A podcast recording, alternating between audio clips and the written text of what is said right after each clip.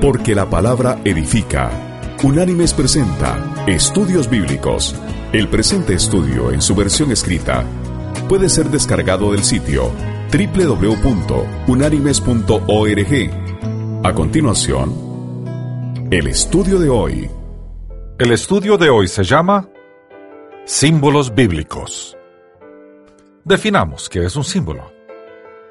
Un símbolo es un ser o un objeto que representa un concepto abstracto o invisible por alguna semejanza o correspondencia. Por ejemplo, un perro es símbolo de fidelidad. La balanza simboliza justicia. El cetro proyecta autoridad. La bandera simboliza la patria, etc. El símbolo tiene algo común con el tipo en cuanto a que es una representación de algo, y en cierto sentido, los tipos siempre son símbolos. Pero no todos los símbolos son tipos. Es como decir que todos los azules son colores, pero no todos los colores son azules. Básicamente, la diferencia entre uno y otro es la siguiente. El tipo tiene su confirmación y frecuentemente su explicación en el Nuevo Testamento. El símbolo no tiene ni confirmación ni explicación en el Nuevo Testamento. Solo representa una idea, un concepto, por medio de una semejanza. El erudito Alfred Edersheim definió símbolo de esta forma es todo aquello que comunica realidades espirituales por medio de señales externas. Esta definición es tomada del libro El templo, su ministerio y servicios en tiempo de Cristo.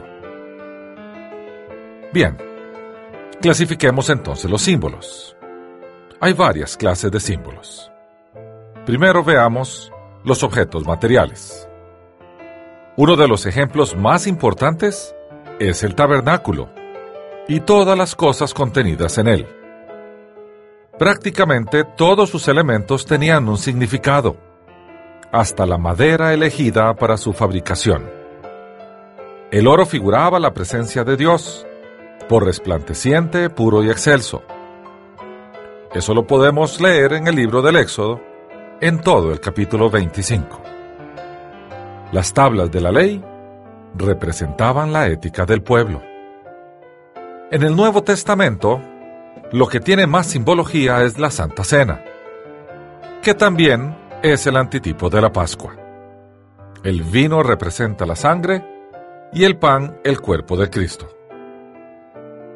Las parábolas también son simbólicas porque tienen un punto de referencia o comparación y conociéndolo, se pueden interpretar sin hacer malabarismos hermenéuticos, pudiendo así llegar a una aplicación sana y correcta. La segunda clasificación de símbolos son los hechos milagrosos. Estos son seres u objetos milagrosos que tienen un simbolismo.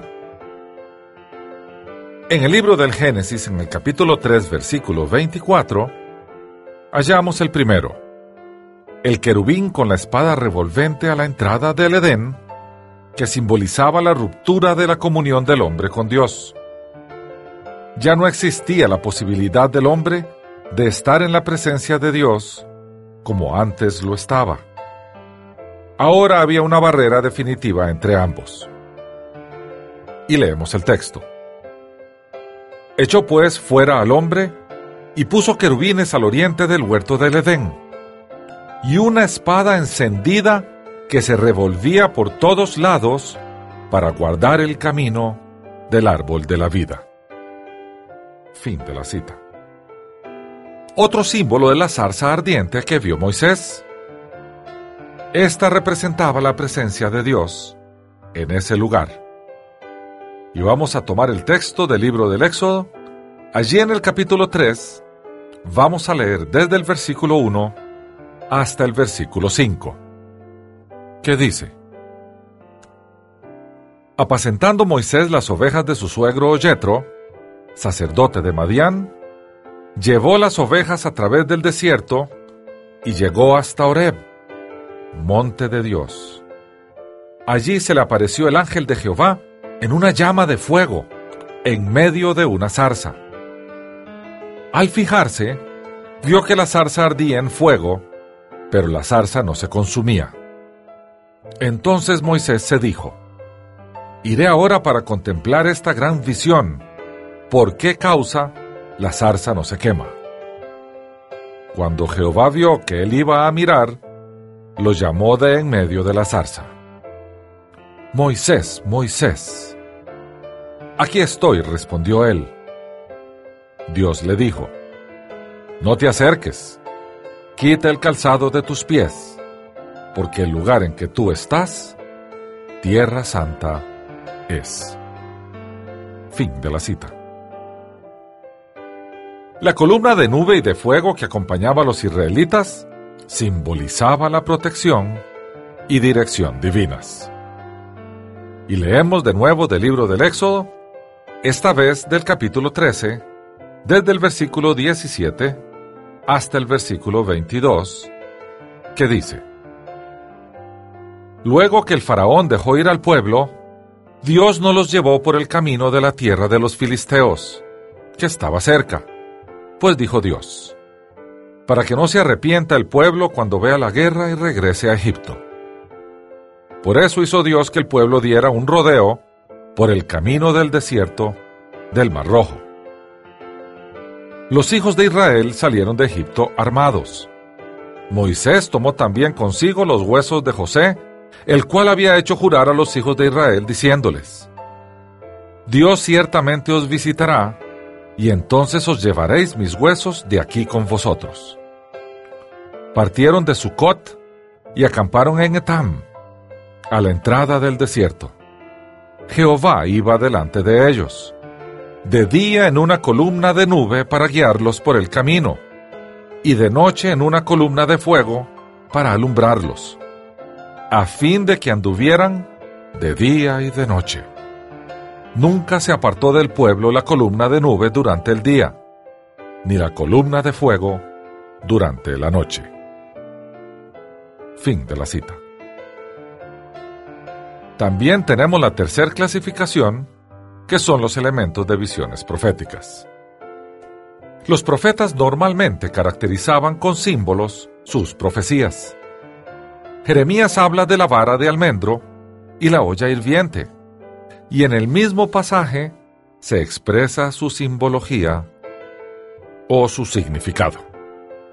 leemos del libro del profeta Jeremías en el capítulo 1 versículos del 10 al 12, que dice, Mira que te he puesto en este día sobre naciones y sobre reinos, para arrancar y destruir, para arruinar y derribar, para edificar y plantar.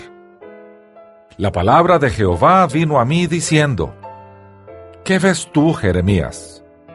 Yo respondí, Veo una vara de almendro.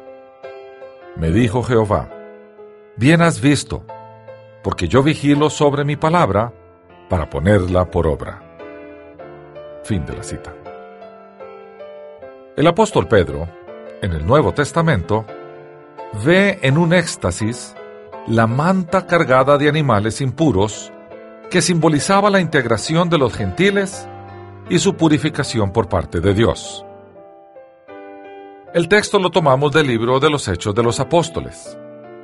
Allí Lucas, su autor, en el capítulo 10, versículos del 9 al 20, nos lo explica. Y dice así. Al día siguiente, mientras ellos iban por el camino y se acercaban a la ciudad, Pedro subió a la azotea para orar, cerca de la hora sexta. Sintió mucha hambre y quiso comer, pero mientras le preparaban algo, le sobrevino un éxtasis. Vio el cielo abierto y que descendía algo semejante a un gran lienzo, que atado de las cuatro puntas era bajado a la tierra, en el cual había de todos los cuadrúpedos terrestres, reptiles y aves del cielo. Y le vino una voz. Levántate, Pedro, mata y come. Entonces Pedro dijo, Señor, no, porque ninguna cosa común o impura he comido jamás. Volvió la voz a él la segunda vez. Lo que Dios limpió, no lo llames tú común. Esto ocurrió tres veces, y aquel lienzo volvió a ser recogido en el cielo. Mientras Pedro estaba perplejo dentro de sí sobre lo que significaría la visión que había visto, los hombres que habían sido enviados por Cornelio, habiendo preguntado por la casa de Simón, llegaron a la puerta. Llamaron y preguntaron si allí se hospedaba un tal Simón que tenía por sobrenombre Pedro. Y mientras Pedro pensaba en la visión, le dijo el Espíritu, Tres hombres te buscan. Levántate pues, desciende y no dudes de ir con ellos, porque yo los he enviado. Fin de la cita. Y en el mismo capítulo 10, solo que en los versículos del 30 al 35, se concreta la visión cuando Pedro visita al gentil Cornelio. Y leemos. Entonces Cornelio dijo, Hace cuatro días que a esta hora yo estaba en ayunas, y a la hora novena mientras oraba en mi casa, vi que se puso delante de mí un varón con vestido resplandeciente y me dijo, Cornelio, tu oración ha sido oída y tus limosnas han sido recordadas delante de Dios. Envía pues a Jope y haz venir a Simón, el que tiene por sobrenombre Pedro, el cual se hospeda en casa de Simón, un curtidor, junto al mar. Cuando llegue, él te hablará. Así que luego envíe por ti, y tú has hecho bien en venir. Ahora pues, todos nosotros estamos aquí en la presencia de Dios para oír todo lo que Dios te ha mandado. Entonces Pedro, abriendo la boca, dijo, En verdad comprendo que Dios no hace acepción de personas, sino que en toda nación se agrada del que lo teme y hace justicia. Fin de la cita. En el libro del profeta Ezequiel se da la visión de los huesos secos, que quiere decir, estás acabado, pero yo te voy a restaurar. Es decir, habla de restauración, de volver al estado original. Este dramático pasaje es tanto simbólico como tipológico de su nuevo pueblo espiritual. Y vamos a tomar del libro del profeta Ezequiel el capítulo 37 y lo vamos a leer en su totalidad. Y dice así, La mano de Jehová vino sobre mí, me llevó en el espíritu de Jehová y me puso en medio de un valle que estaba lleno de huesos me hizo pasar cerca de ellos, a su alrededor, y vi que eran muchísimos sobre la faz del campo, y por cierto, secos en gran manera. Y me dijo, Hijo de hombre, ¿vivirán estos huesos? Yo le respondí, Señor Jehová, tú lo sabes. Me dijo entonces, Profetiza sobre estos huesos y diles, Huesos secos, oíd palabra de Jehová. Así ha dicho Jehová el Señor a estos huesos. Yo hago entrar espíritu en vosotros y viviréis. Pondré tendones en vosotros, haré que la carne suba sobre vosotros, os cubriré de piel y pondré en vosotros espíritu y viviréis. Y sabréis que yo soy Jehová. Profeticé pues como me fue mandado. Y mientras yo profetizaba, se oyó un estruendo, hubo un temblor, y los huesos se juntaron, cada hueso con su hueso. Yo miré, y los tendones sobre ellos, y subió la carne y quedaron cubiertos por la piel, pero no había en ellos espíritu. me dijo, profetiza al Espíritu, profetiza, hijo de hombre, y di al Espíritu que así ha dicho Jehová el Señor. Espíritu, ven de los cuatro vientos y sopla sobre estos muertos, y vivirán. Profeticé como me había mandado, y entró espíritu en ellos, y vivieron y se pusieron en pie. Era un ejército grande en extremo. Luego me dijo, Hijo de hombre, todos estos huesos son la casa de Israel. Ellos dicen, Nuestros huesos se secaron y pereció nuestra esperanza. Estamos totalmente destruidos. Por tanto, profetiza y diles que así ha dicho Jehová el Señor. Yo abro vuestros sepulcros, pueblo mío. Os haré subir de vuestras sepulturas y os traeré a la tierra de Israel. Y sabréis que yo soy Jehová, cuando abra vuestros sepulcros y os saque de vuestras sepulturas, pueblo mío. Pondré mi espíritu en vosotros y viviréis, y os estableceré en vuestra tierra. Y sabréis que yo, Jehová, lo dije y lo hice, dice Jehová. Fin de la cita. El profeta Oseas es mandado a tomar una mujer prostituta por esposa. En esos tiempos, Israel se había prostituido con otros dioses. Este símbolo le mostraba a Israel su deplorable condición y el sentir de Dios ante una mujer adúltera, su pueblo. Y dice así el libro de Oseas en el capítulo 1, versículo 2. Comienzo de la palabra que Jehová habló por medio de Oseas. Dijo Jehová a Oseas, Ve, toma por mujer a una prostituta, y ten hijos de prostitución con ella, porque la tierra se prostituye apartándose de Jehová. Fin de la cita. La cuarta clasificación de símbolos son las mismas acciones simbólicas. Casi todas se encuentran en los profetas. El libro de Ezequiel es uno de los que contiene más acciones simbólicas. Como ejemplo, vemos un pasaje que tiene su paralelo en Apocalipsis. Ezequiel se tiene que comer el rollo que tenía semejanza con la relación entre el pueblo y su Dios. De nuevo, esto es tanto simbólico para la realidad presente de Ezequiel como tipológico para la realidad futura de la humanidad. Leemos del libro del profeta Ezequiel en el capítulo 2, versículo 8, que dice, Pero tú, hijo de hombre, escucha lo que te digo.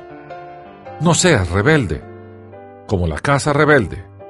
Abre tu boca y come lo que te doy. Fin de la cita. En el capítulo 3, versículo 3, el Señor dice, Me dijo, Hijo de hombre, alimenta tu vientre y llena tus entrañas de este rollo que yo te doy. Lo comí y fue en mi boca dulce como la miel. Fin de la cita. El apóstol Juan, en el libro del Apocalipsis, en el capítulo 10, versículo 2, escribe lo siguiente. Tenía en su mano un librito abierto, puso su pie derecho sobre el mar y el izquierdo sobre la tierra. En los versículos del 9 al 11 del mismo capítulo, Juan prosigue. Fui donde el ángel diciéndole que me diera el librito. Y él me dijo, Toma y cómelo. Te amargará el vientre, pero en tu boca será dulce como la miel. Entonces tomé el librito de la mano del ángel y lo comí. En mi boca era dulce como la miel, pero cuando lo hube comido, amargó mi vientre. Él me dijo, es necesario que profetices otra vez sobre muchos pueblos, naciones, lenguas y reyes. Fin de la cita. La quinta clasificación de símbolos son los números. En términos generales, los números en la Biblia siempre representan algo y dan una enseñanza o una ilustración. En el estudio de unánimes, los números en la Biblia, ampliamos este concepto. La sexta clasificación son los nombres simbólicos. Muchos nombres de la Biblia tienen un significado especial para ilustrar una verdad. Todos los hijos de Isaías tenían nombres simbólicos. En el libro de Isaías, en el capítulo 7, versículo 3, hallamos a Sear Yasub, que quiere decir un remanente que volverá. El nombre en sí mismo le hablaba al pueblo. Qué apropiado en la familia de un profeta. Los hijos de Oseas también tenían nombres simbólicos, que manifestaban realidades acerca del pueblo. Hay inclusive un punto de comparación entre Elías y Juan el Bautista, llamándosele a uno por el nombre del otro, por lo que representaba. Es seguro que uno era también un tipo del otro. Y leemos del libro del profeta Malaquías, en el capítulo 4, versículo 5, lo que el Señor dice. Yo os envío al profeta Elías antes que venga el día de Jehová, grande y terrible. Fin de la cita. Y Mateo el apóstol, en el capítulo 11, versículos del 12 al 14 de su Evangelio, narra lo siguiente. Desde los días de Juan el Bautista hasta ahora, el reino de los cielos sufre violencia, y los violentos lo arrebatan. Todos los profetas y la ley profetizaron hasta Juan. Y si queréis recibirlo, él es aquel Elías que había de venir. Fin de la cita. La desaparición repentina del profeta Elías dio origen a distintas creencias en torno a su reaparición en la tierra. El pueblo judío esperaba la llegada de Elías antes del día de Jehová, como precursor del Mesías. Jesús identifica a Elías con Juan el Bautista, mas no literalmente, sino que destaca el hecho de que Juan ejerce las funciones de Elías y cumple así las profecías respecto a éste. Juan el Bautista dice claramente que él no es Elías. La séptima clasificación de los símbolos son los colores. Veamos algunos de ellos. Primero el azul. El azul simboliza el cielo, la santidad, lo divino, lo perteneciente a Dios. El manto del efod del sumo sacerdote era azul, y el efod mismo era de oro. Leemos del libro del Éxodo, allá en el capítulo 28, versículo 31, dice, Harás el manto del efod todo de azul. Fin de la cita. Y en el capítulo 39, versículo 22 del mismo libro, dice, Hizo también el manto del efod todo tejido de azul. Fin de la cita. El velo que resguardaba el lugar santísimo era azul. En el libro del Éxodo, en el capítulo 26, desde el versículo 31 hasta el 33, se nos dice, También harás un velo de azul, púrpura, carmesí y lino torcido. Será hecho de obra primorosa con querubines. Lo pondrás sobre cuatro columnas de madera de acacia recubiertas de oro con capiteles de oro y sobre basas de plata. Pondrás el velo debajo de los corchetes y allí detrás del velo colocarás el arca del testimonio. Así el velo servirá para separar el lugar santo del lugar santísimo. Fin de la cita. Los objetos sagrados se cubrían con un lienzo azul. Esta vez vamos a tomar el texto del libro de números. Allá en el capítulo 4, desde el versículo 5 hasta el 12, se consigna lo siguiente. Cuando haya que mudar el campamento, vendrán Aarón y sus hijos, desarmarán el velo de la tienda y cubrirán con él el arca del testimonio. Pondrán sobre ella la cubierta de pieles de tejones, extenderán encima un paño todo de azul y le pondrán sus varas Sobre la mesa de la proposición extenderán un paño azul y pondrán sobre ella las escudillas, las cucharas, las copas y los tazones para libar. El pan estará continuamente sobre ella. También extenderán sobre ella un paño carmesí que cubrirá con la cubierta de pieles de tejones. Luego le pondrán sus varas. Tomarán un paño azul y cubrirán el candelabro del alumbrado, sus lámparas, sus despabileras, sus platillos y todos los utensilios del aceite con que se sirve. Lo pondrán con todos sus utensilios en una cubierta de pieles de tejones y lo colocarán sobre unas varas para transportarlo. Sobre el altar de oro extenderán un paño azul, lo cubrirán con la cubierta de pieles de tejones y le pondrán sus varas. Tomarán todos los utensilios del servicio de que hacen uso en el santuario, los pondrán en un paño azul, los cubrirán con una cubierta de pieles de tejones y los colocarán sobre unas varas para transportarlo. Fin de la cita. Veamos ahora el color púrpura. El color púrpura simboliza realeza. Veamos ahora del libro del profeta Daniel.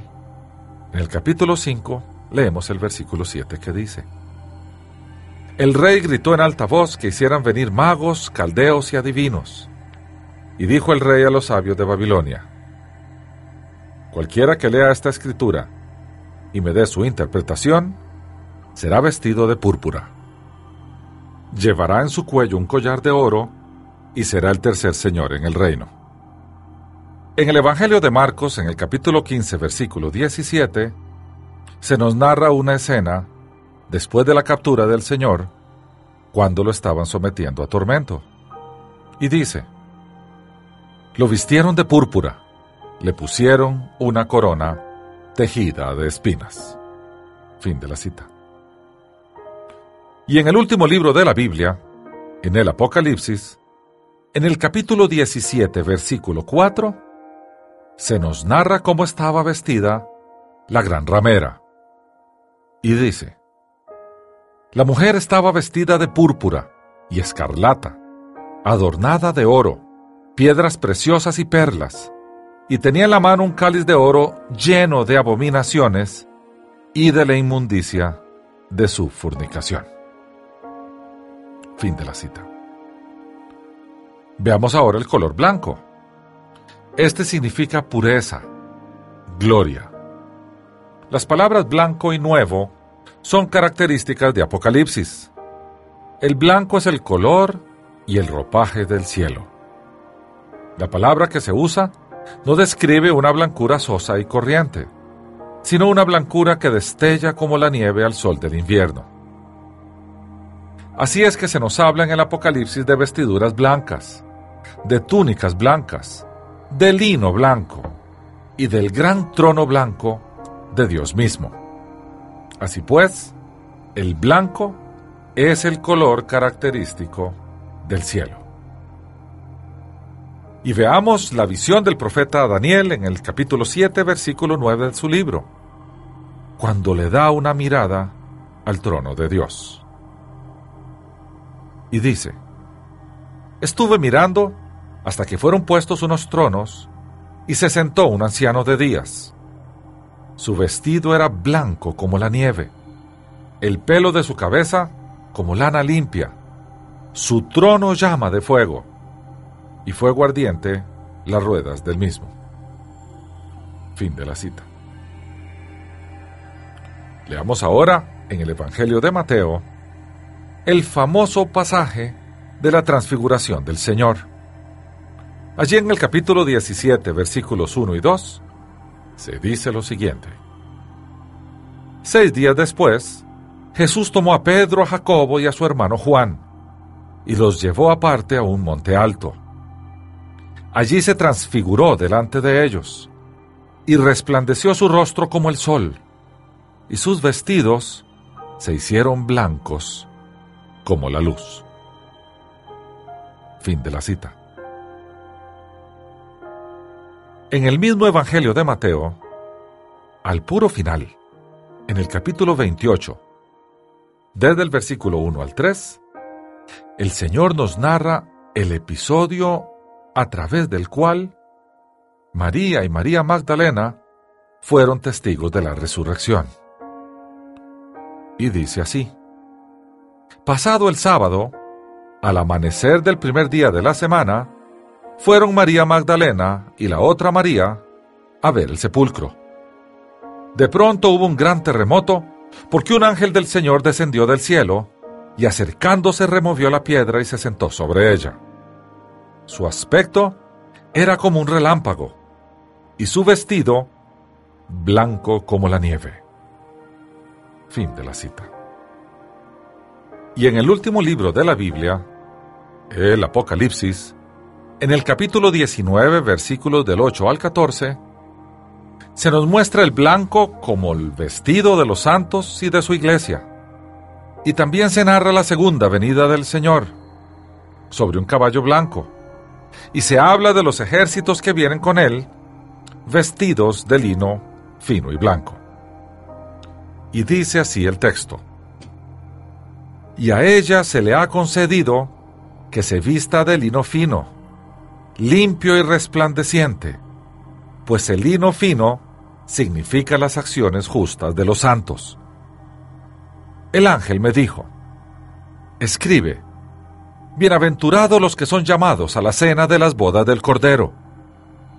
Y me dijo, estas son palabras verdaderas de Dios. Yo me postré a sus pies para adorarlo, pero él me dijo, mira, no lo hagas. Yo soy consiervo tuyo y de tus hermanos que mantienen el testimonio de Jesús. Adora a Dios. El testimonio de Jesús es el espíritu de la profecía. Entonces vi el cielo abierto y había un caballo blanco. El que lo montaba se llamaba fiel y verdadero y con justicia juzga y pelea.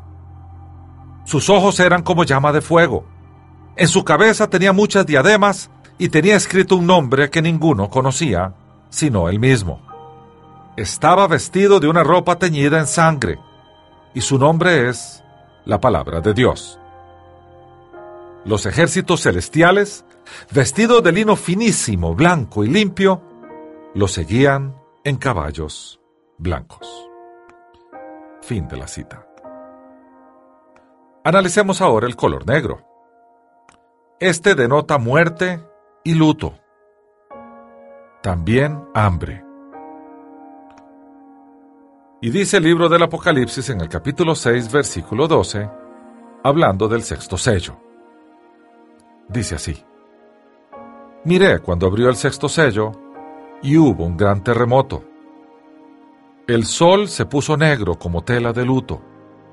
La luna entera se volvió toda como sangre.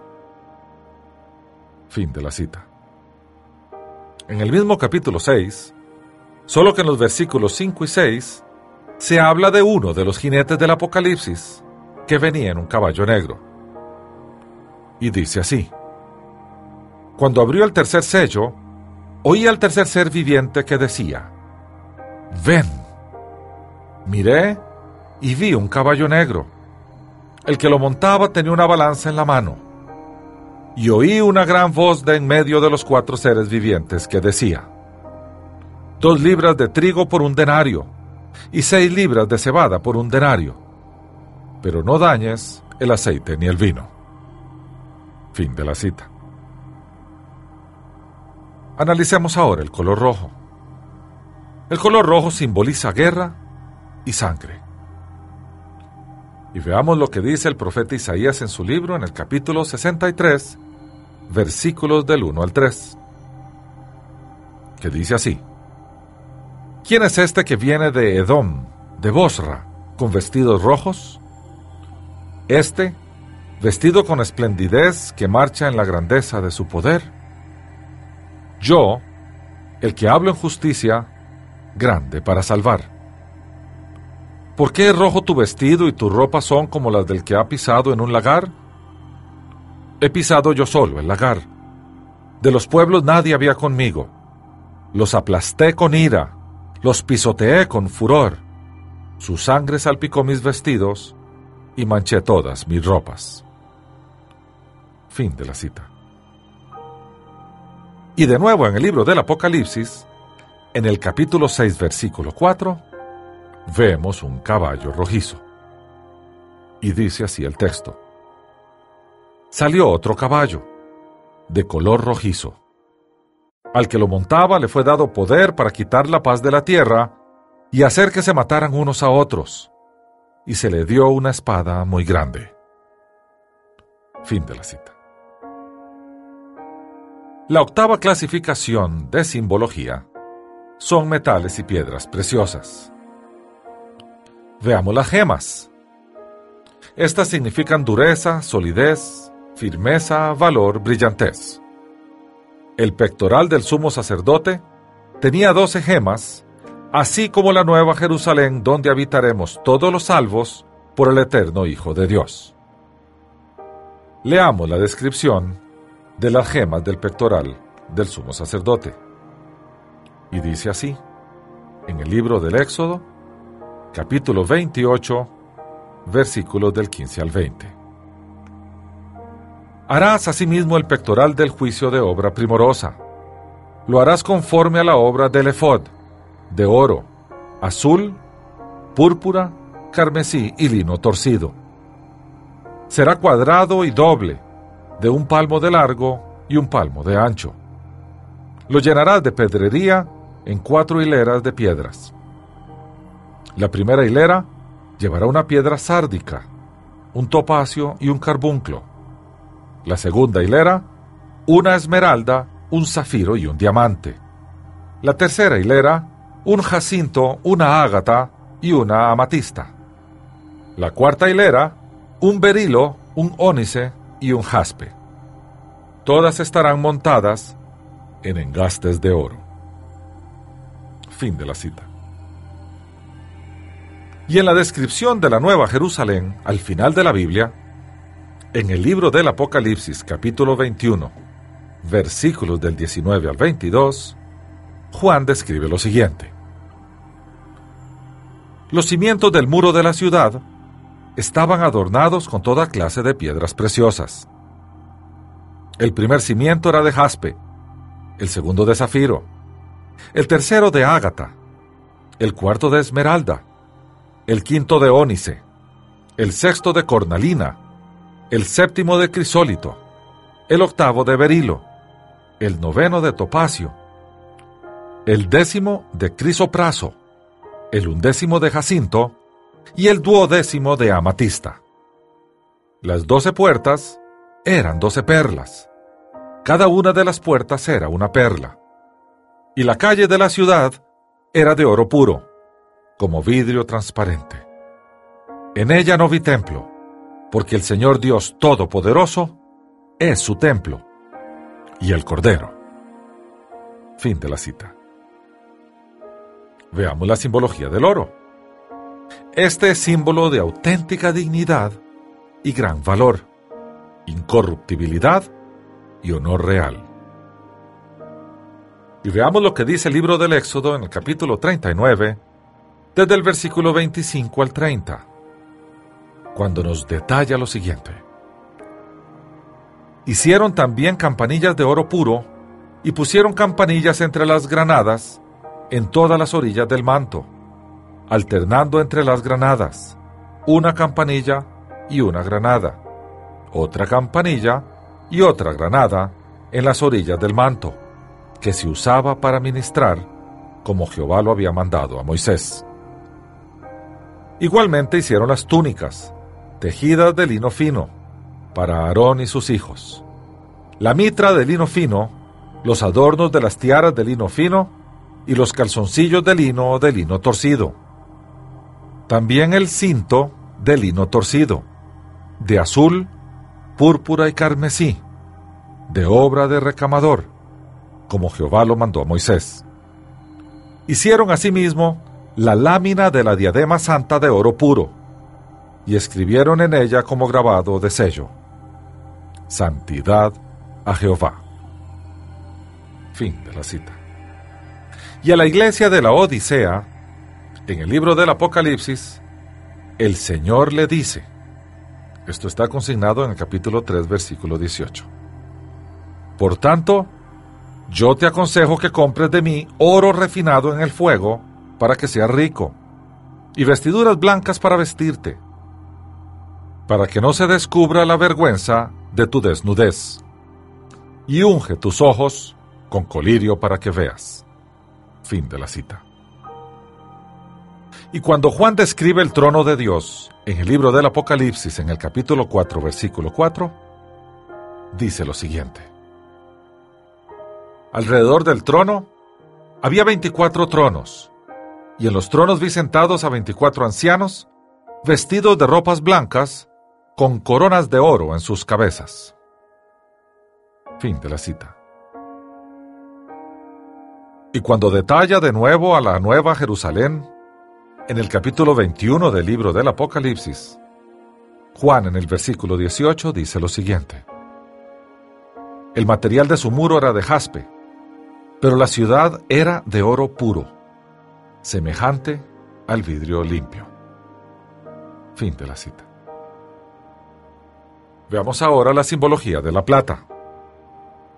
Junto con el oro, significa abundancia y riqueza. Su proceso de refinamiento recuerda la purificación. Las pruebas que Dios envía purifican a sus fieles como el fuego elimina las impurezas de los metales preciosos. Y así dice el salmista en el Salmo 66, versículo 10. Porque tú, Dios, nos probaste, nos purificaste como se purifica la plata. Fin de la cita. Y el profeta Malaquías en su libro en el capítulo 3, versículo 3, dice lo siguiente.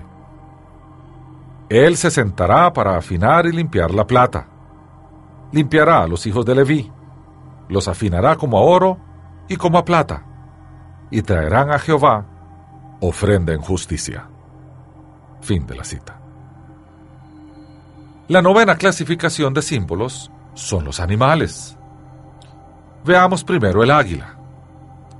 Esta representa seguridad, bondad y cuidado para con Israel. Así fue en el Antiguo Testamento, cuando Israel fue salvado de los egipcios. Y así será cuando su iglesia sea salvada de la serpiente. Y leamos en el libro del Éxodo en capítulo 19, versículo 4.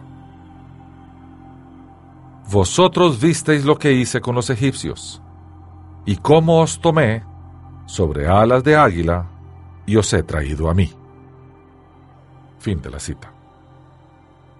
Y en el libro del Apocalipsis, en el capítulo 12, versículo 14, se habla de su iglesia, de su pueblo, de cómo lo protegió. Y dice así el texto. Pero se le dieron a la mujer las dos alas de la gran águila, para que volara de delante de la serpiente al desierto, a su lugar, donde es sustentada por un tiempo, tiempos y la mitad de un tiempo. Fin de la cita. Veamos ahora la simbología de la bestia. La palabra original del griego es serión, o sea, bestia salvaje. Este término aparece en unos 35 veces. Se aplica a los poderes imperiales que actúan sin sometimiento a Dios. Y sin duda, se aplica al anticristo. Leemos primero del libro del profeta Daniel, en el capítulo 7, versículos 6 y 7. Y dice así el profeta en visión. Después de esto miré, y vi otra semejante a un leopardo, con cuatro alas de ave en sus espaldas. Esta bestia tenía cuatro cabezas, y le fue dado dominio. Después de esto, Miraba yo en las visiones de la noche y vi la cuarta bestia, espantosa, terrible y en gran manera fuerte, la cual tenía unos grandes dientes de hierro, devoraba y desmenuzaba, pisoteaba las obras con sus pies y era muy diferente de todas las bestias que había visto antes de ella. Y tenía diez cuernos. Fin de la cita. En el libro del Apocalipsis, Juan nos narra cuando ve una bestia similar. Eso está consignado en el capítulo 13 del versículo 1 hasta el versículo 6. La narrativa de esta bestia nos hace asociarla con los poderes que se van a desatar en los últimos tiempos. Y así lo narra Juan. Me paré sobre la arena del mar y vi subir del mar una bestia que tenía siete cabezas y diez cuernos. En sus cuernos tenía diez diademas, y sobre sus cabezas nombres de blasfemia. La bestia que vi era semejante a un leopardo. Sus pies eran como de oso y su boca como boca de león. El dragón le dio su poder, su trono y gran autoridad. Vi una de sus cabezas como herida de muerte, pero su herida mortal fue sanada. Toda la tierra se maravilló en pos de la bestia, y adoraron al dragón que había dado autoridad a la bestia. Y adoraron a la bestia diciendo, ¿quién como la bestia? ¿Y quién podrá luchar contra ella? También se le dio boca que hablaba arrogancias y blasfemias, y se le dio autoridad para actuar por cuarenta y dos meses. Y abrió su boca para blasfemar contra Dios, para blasfemar de su nombre, de su tabernáculo y de los que habitan en el cielo. Fin de la cita. Veamos ahora la simbología del caballo. Los caballos están relacionados con guerras y conquistas. Tipifican el poder y la fuerza. Y leamos cuando se abrían los sellos al inicio del libro del Apocalipsis. Allá en el capítulo 6, desde el versículo 1 al 8, se narra lo siguiente. Entonces vi que el Cordero abrió uno de los sellos y oí a uno de los cuatro seres vivientes decir con una voz como de trueno, Ven. Miré y vi un caballo blanco. El que lo montaba tenía un arco y le fue dada una corona, y salió venciendo y para vencer. Cuando abrió el segundo sello, oí al segundo ser viviente que decía, Ven. Salió otro caballo de color rojizo al que lo montaba le fue dado poder para quitar la paz de la tierra y hacer que se mataran unos a otros. Y se le dio una espada muy grande. Cuando abrió el tercer sello, oí al tercer viviente que decía, Ven. Miré y vi un caballo negro.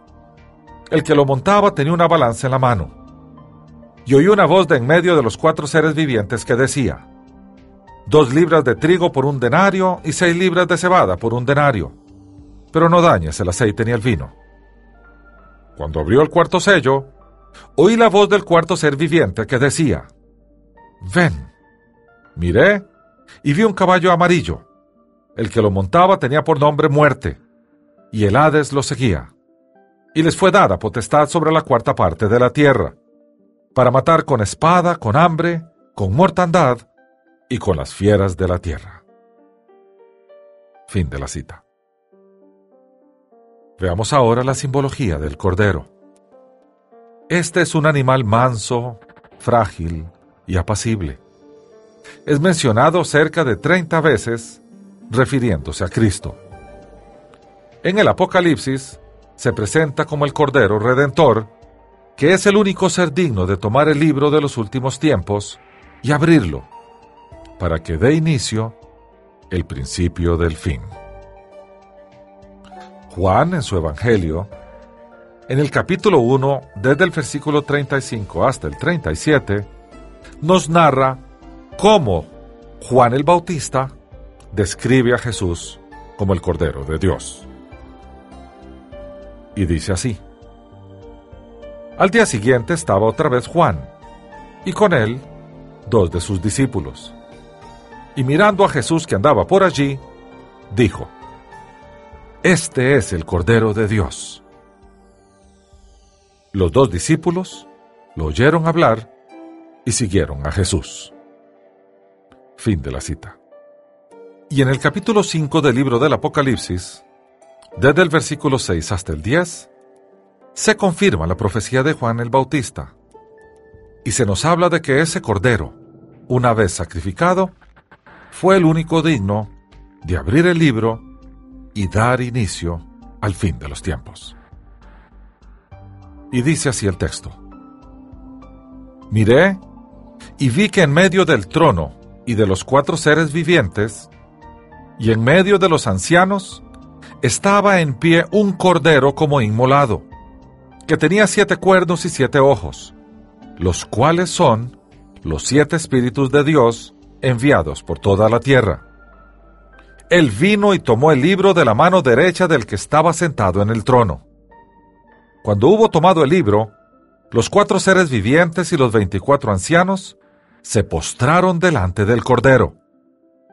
Todos tenían arpas y copas de oro llenas de incienso, que son las oraciones de los santos, y cantaban un cántico nuevo, diciendo, Digno eres de tomar el libro y de abrir sus sellos, porque tú fuiste inmolado, y con tu sangre nos has redimido para Dios de todo linaje, lengua, pueblo y nación. Nos has hecho para nuestro Dios un reino y sacerdotes, y reinaremos sobre la tierra. Fin de la cita. Veamos ahora el símbolo del dragón. Este simboliza el cruel poder de Egipto. El dragón también es tipo del poder de Satanás. Y leemos lo que dice el profeta Ezequiel en el capítulo 29, versículo 3. Y dice, Habla y di, así ha dicho Jehová el Señor. Yo estoy contra ti, el faraón, rey de Egipto, el gran dragón que yace en medio de sus ríos, el cual dijo, Mío es el Nilo pues yo lo hice. Fin de la cita. En el libro del Apocalipsis, en el capítulo 12, versículos del 7 al 9, se nos describe una guerra en el cielo entre un dragón y el arcángel Miguel. Y dice así el texto. Entonces hubo una guerra en el cielo. Miguel y sus ángeles luchaban contra el dragón. Luchaban el dragón y sus ángeles, pero no prevalecieron ni se halló ya lugar para ellos en el cielo. Y fue lanzado fuera el gran dragón, la serpiente antigua, que se llama Diablo y Satanás, el cual engaña al mundo entero. Fue arrojado a la tierra y sus ángeles fueron arrojados con él. Fin de la cita. Veamos ahora la simbología de las langostas. Estas tipifican a los enemigos destructores permitidos por Dios. Son usados como agentes para la ejecución de tormentos sobre los impíos. Y veamos el detalle de un evento que ocurrió durante las plagas en Egipto. Este está consignado en el libro del Éxodo, en el capítulo 10, versículos del 12 al 15. Y dice así. Entonces Jehová dijo a Moisés, Extiende tu mano sobre la tierra de Egipto, para traer la langosta, a fin de que suba sobre el país de Egipto y consuma todo lo que el granizo dejó. Extendió Moisés su vara sobre la tierra de Egipto, y Jehová trajo un viento oriental sobre el país todo aquel día y toda aquella noche. Y al venir la mañana, el viento oriental trajo la langosta. La langosta subió sobre la tierra de Egipto y se asentó en todo el país de Egipto en tan gran cantidad como no la hubo antes ni la habrá después. Cubrió la faz de todo el país y oscureció la tierra. Consumió toda la hierba de la tierra y todo el fruto de los árboles que había dejado el granizo. No quedó cosa verde en los árboles ni en la hierba del campo en toda la tierra de Egipto. Fin de la cita. En el libro del Apocalipsis, en el capítulo 9, versículos del 3 al 6, se nos narra también una plaga similar, solamente que esta fue mucho más virulenta. Y dice así, Del humo salieron langostas sobre la tierra, y se les dio poder como el poder que tienen los escorpiones de la tierra. Se les mandó que no dañaran la hierba de la tierra, ni cosa verde alguna, ni ningún árbol, sino solamente a los hombres que no tuvieran el sello de Dios en sus frentes. Pero no se les permitió que los mataran, sino que los atormentaran cinco meses. Y su tormento era como el tormento del escorpión cuando hiere al hombre. En aquellos días, los hombres buscarán la muerte, pero no la hallarán. Ansiarán morir, pero la muerte huirá de ellos. Fin de la cita. Veamos ahora la simbología del león. El león es símbolo de gobernantes y del Mesías. Al Mesías se le llamó Cordero y también León. Leemos del libro del Apocalipsis, en el capítulo 5, versículo 5, lo siguiente. Entonces uno de los ancianos me dijo, No llores, porque el león de la tribu de Judá, la raíz de David, ha vencido para abrir el libro y desatar sus siete sellos. Fin de la cita. Ahora analicemos las ovejas. Estas sin duda son símbolo y tipo del pueblo de Dios y se usan en relación con Cristo. Y dice así el salmista en el Salmo 79, versículo 13. Y nosotros, pueblo tuyo y ovejas de tu prado, te alabaremos para siempre. De generación en generación, cantaremos tus alabanzas. Fin de la cita. Y en el famoso capítulo 53 del libro del profeta Isaías, en el versículo 6 se anota lo siguiente. Todos nosotros nos descarriamos como ovejas, cada cual se apartó por su camino, mas Jehová cargó en él el pecado de todos nosotros. Fin de la cita. Y sin duda alguna, tal vez el texto que mejor nos describe como ovejas es el famosísimo Salmo 23 que pasamos a leer. Y dice así el salmista. Jehová es mi pastor, nada me faltará. En lugares de delicados pastos me hará descansar, junto a aguas de reposo me pastoreará. Confortará mi alma, me guiará por sendas de justicia por amor de su nombre. Aunque ande en valle de sombra de muerte, no temeré mal alguno, porque tú estarás conmigo tu vara y tu callado me infundirán aliento. Aderezas mesa delante de mí, en presencia de mis angustiadores. Unges mi cabeza con aceite, mi copa está rebosando. Ciertamente, el bien y la misericordia me seguirán todos los días de mi vida, y en la casa de Jehová moraré por largos días. Fin de la cita. Analicemos ahora el perro. Esta es una expresión de fuerte repulsión en la cultura hebrea en los tiempos bíblicos. Los perros representan a los perdidos, quienes carecen de sentimientos y de conciencia. Y el Señor, en el Sermón del Monte, en el Evangelio de Mateo capítulo 7 versículo 6, dice lo siguiente. No deis lo santo a los perros, ni echéis vuestras perlas delante de los cerdos no sea que las pisoteen y se vuelvan y os despedacen. Fin de la cita. Analicemos la rana entonces. Los egipcios fueron castigados con una plaga de ranas porque creían que los reptiles eran inspirados por los dioses. Las ranas en las escrituras son tipo de los espíritus inmundos. Leamos lo que dice el libro del Éxodo en el capítulo 8, versículos del 1 al 4, en relación con la plaga de las ranas. Y dice así, Entonces Jehová dijo a Moisés, Entra a la presencia del faraón y dile, Jehová ha dicho así, Deja ir a mi pueblo para que me sirva, porque si no lo dejas partir, yo castigaré con ranas todos tus territorios. El río criará ranas, las cuales subirán y entrarán en tu casa, en la habitación donde duermes y sobre tu cama, en las casas de tus siervos, en tu pueblo, en tus hornos y en tus artesas. Las ranas subirán sobre ti, sobre tu pueblo y sobre todos tus siervos. Fin de la cita.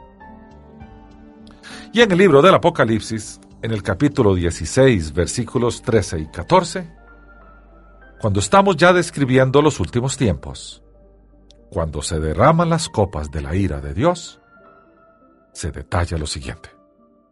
Vi salir de la boca del dragón, de la boca de la bestia y de la boca del falso profeta, tres espíritus inmundos semejantes a ranas.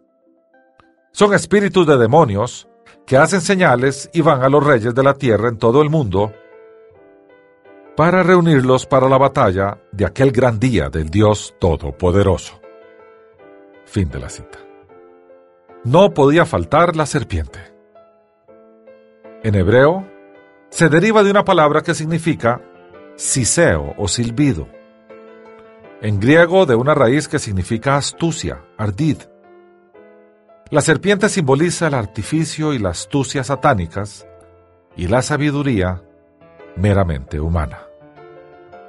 Y tal vez el texto más famoso que podemos leer está en el libro del Génesis en el capítulo 3, versículos del 1 al 5, que nos narra el momento de la tentación y la caída de los primeros padres. Y dice así el texto.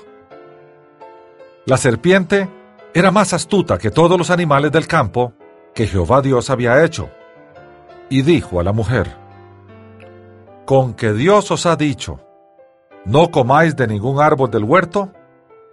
La mujer respondió a la serpiente, del fruto de los árboles del huerto podemos comer, pero del fruto del árbol que está en medio del huerto dijo Dios, no comeréis de él ni lo tocaréis, para que no muráis. Entonces la serpiente dijo a la mujer, no moriréis, pero Dios sabe que el día que comáis de él, serán abiertos vuestros ojos, y seréis como Dios, conocedores del bien y el mal. Fin de la cita.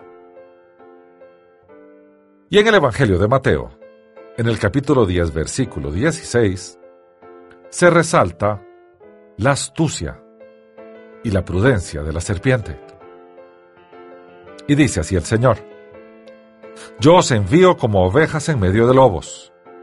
Sed pues prudentes como serpientes y sencillos como palomas. Fin de la cita.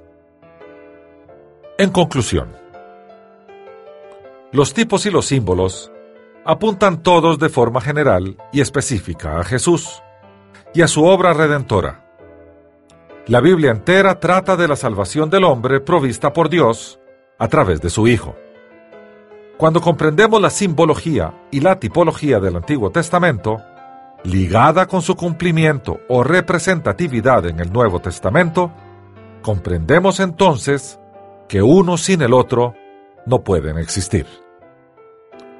Gracias sean dadas al Señor, que nos dejó su palabra para que podamos entenderle mejor. Él se revela a través de ella, y nosotros nos gozamos en ella también. No podemos más que decirle aleluya, o sea, alabanzas a Jehová. El salmista en el Salmo 119, versículo 105, dice esto de la palabra de Dios. Lámpara es a mis pies tu palabra y lumbrera a mi camino. Hasta aquí el estudio de hoy. Las citas de las Escrituras son tomadas de la Biblia Reina Valera, revisión 1995.